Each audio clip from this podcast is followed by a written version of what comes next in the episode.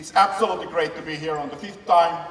Five years ago, when there was a vision that we will have a startup event, like a rock concert, which will only focus on you, people said that Russia is full of forums.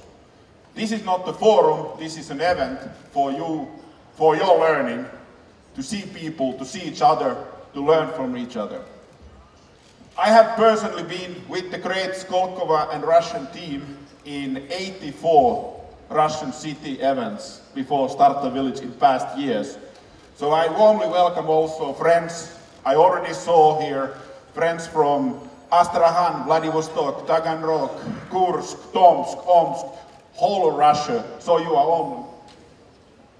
Ah, okay. I got an order, a prikaz from Mr. Vekselberg. I have to show you something. Is it tattoo? Yeah, it's the list of the cities. So you are warmly welcome from all the regions. Uh, after the session, this opening, we will have a great guest from all over the world to talk about how to make business with the startups.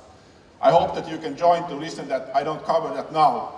But please, to take more out of this whole event is how active you are, how active you talk with the people, even with strangers, even with crazy foreigners, even with crazy Finns.